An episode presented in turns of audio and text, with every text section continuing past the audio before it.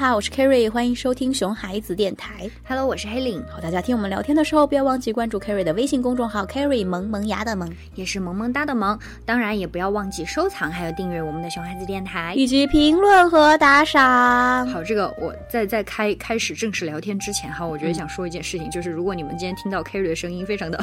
非常的有鼻音，有性性感的感觉，还有如果听到黑领一直在 吸鼻子，请原谅我们。哎，就入秋呃，就立冬了吧？啊，没到哈，没有没有没有，太夸张了，冬天要来了。对对，我们都感冒了，嗯，多多理解哈。然后今天想说的就是，呃，前两天嘛，有个妈妈和我在聊，就是她去接呃呃去幼儿园接孩子放学的情景，嗯，还有说她在幼儿园门口等孩子出来的时候，就看到了这么一幕，就是两个妈妈在门口聊天，等着女儿，然后。嗯之后就有两个小女孩一起出来，然后其中一个妈妈就对呃她的女儿说：“哎，快叫阿姨。”然后这个小女孩就呃很快就笑着叫了阿姨。嗯好，另外一个妈妈呢也对自己女儿说叫阿姨，然后这个女孩呢就、呃不叫，对不太愿意，就半天也没叫。哎，好尴尬。对对对，然后这个妈妈就就觉得有点尴尬，就是没有叫的这个女孩的妈妈，然后说：“哎，我家孩子就是内向，不像你家这个，哎，多开朗大方啊。”哎，我觉得这个情境好熟悉啊，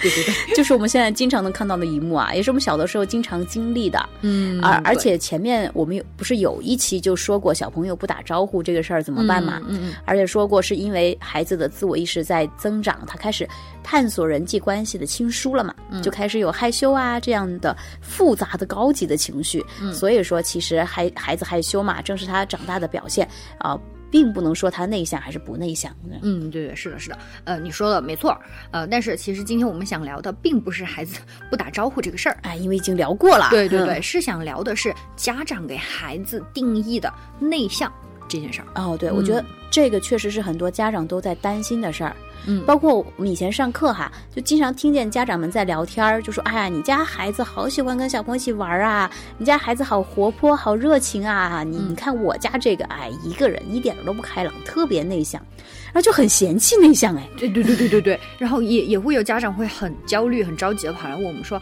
哎，老师，我家孩子一天到晚就只待在家，很少外出，叫他也不出去。哎，我好担心他性格太内向了，怎么怎么的，就很担心。嗯、哎，对，其实我很理解家长们的焦虑哈，因为我们的刻板印象哈，注意就是刻板印象，嗯对提了好多次了，嗯就觉得人活泼外向，就感觉这个人啊、言谈表达、做事情啊，呃，就主积极主动啊，对吧？嗯啊，然后朋友多呀，人际关系好啊。那内向的人呢，好像就喜欢一个人待着，嗯啊，觉得他不太善于表达，做事情就比较被动哈，嗯不善于跟人家交往。哎，就是尤其是在现在。就嗯竞争这么大，然后家长又非常的重视对孩子的培养，对于孩子的教育，当然希望孩子更倾向于第一种啊，啊外向啊，积极乐观乐观积极啊，向上啊，善于和人打交道。现在人际的关系多重要啊，对吧？啊、那看到孩子内向，肯定会觉得啊、好担心，好担心。嗯哎，没错，而且正是因为这样，就很多人认为，好像呃外向的孩子更容易受到褒奖，哎，内向的孩子呢，那个爸爸妈妈就呃经常跟别人抱歉，说不好意思啊，我家孩子很内向啊，嗯好像需要为孩子的内向去跟别人道歉，跟别人解释一下。哎，对，但其实我们应该仔细去想一想哈，去冷静的判断一下，内向就真的不好吗？就是。嗯，不要因为有太多人有这样的刻板印象，然后就自己也被影响了，就开始担心和焦虑了。哎，对，嗯其实我觉得外向、活泼和内向、怕生都是一样的形容词嘛，嗯它是形容一个人的个性和词语而已，它就嗯没有褒义和贬义之分呐、是的，是的，就不知道从什么时候开始就、嗯就开始有褒义和贬义的分别了。那我觉得我们可以先来了解一下内向的意思哈。所以为此我还特特意的百度了一下，嗯，内向这个词的解释哈，我念给大家听一下。呃，内向心理学上是指气质中指向性的一种。你看，所以这只是人诸多性格气质的呃其中一种。对啊，然后艾克森，呃，就是这个艾克森是二十世纪出的一个心理学家，他做了一个个性问卷，呃，对典型的内向性格描述为安静、离群、内省，喜欢独处而不喜欢接触人，保守，与人保持一定距离，除非是挚友。呃，倾向于做事有计划，瞻前顾后，不凭一时冲动。日常生活有规律、严谨，遵循伦理道呃伦理观念，做事可靠，很少进攻行为，多少有些悲观、焦虑、紧张、易怒，还有抑郁。嗯嗯，我觉得家长们担心孩子内向的点啊，除了被动不善交际之外，可能还有就是你刚刚说的有些悲观、容易焦虑、紧张这些。嗯而且我们就很自然的把这些缺点当成了内向这种性格的全部，嗯所以就很武断的觉得，哎，内向就不好。对对对对对，呃，但是。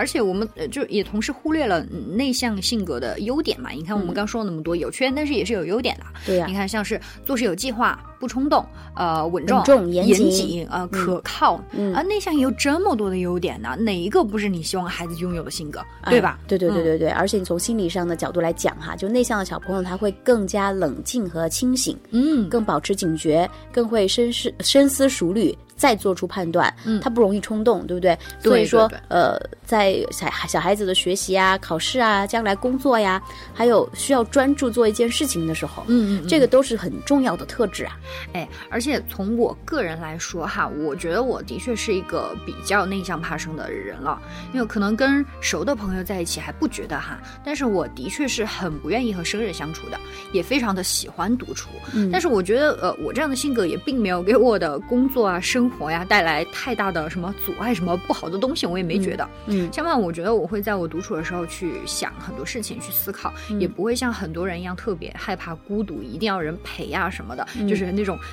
享受一个人的时间，对对，很享受一个人的时间，然后也能够非常充分的去利用一个人的时间，不被打扰。嗯其实就是不管内向还是外向哈，它并不能决定一个人呃成功还是失败哈，它并不是什么决定性的因素。因为内向的性格呃里面有一些优势，有一些缺陷，对吧？嗯那外向的性格也是有一些优势，有一些缺点啊。对那比如说外向可能容易冲动啊，嗯做事不那么有计划呀，呃，容易情绪化呀，对吧？好，所以说不，我们不需要太过去纠结孩子内内向还是外向的。对，我觉得比起去纠结这个，去理智的观察还有判断孩子所拥有的性格的优点是什么，缺点是什么，嗯，这这样会更重要一些。对对对对。啊、那么如果发现了孩子的优点，那我们就继续鼓励；缺点我们就尽力去引导，那就嗯可以了。对对对，要发挥他的优势嘛，对吧？嗯，对对对啊，这个是当然。所以说，我们讲任何东西都有一个度嘛。嗯虽然说内向只是人的性格的其中一种嗯哈、它是气质类型的其中一种。嗯那性格内向就没有什么呀。如果孩子真的是过于内向，比如说太过于保守，嗯太过于怕生啊，一个朋友都没有，嗯一句话都不敢跟别人说 啊，太被动，不懂得争取哦。那比如东西被抢了、被欺负了，只闷着自己难过，那肯定也不好，对吧？这需要有一定的引导。是的，是的，嗯就是呃，反正过过了都不太好，嗯，这个度哈。啊那我们就要来想一想，孩子如果过于内向，我们该怎么办？哎，首先我觉得我们一直说的是遇到事情不要紧张，不要焦虑哈，你要放好心态。很重要的一点就是不要给孩子去贴这个标签。嗯、对，是的，是的，你越说孩子内向，哎，你看这个孩子多内向哎，你家那个多好，多外向啊，嗯，哎，你就会越来越觉得自己孩子的那个性格越来越内向，嗯就真的越来越内向，越来越过于内向。对，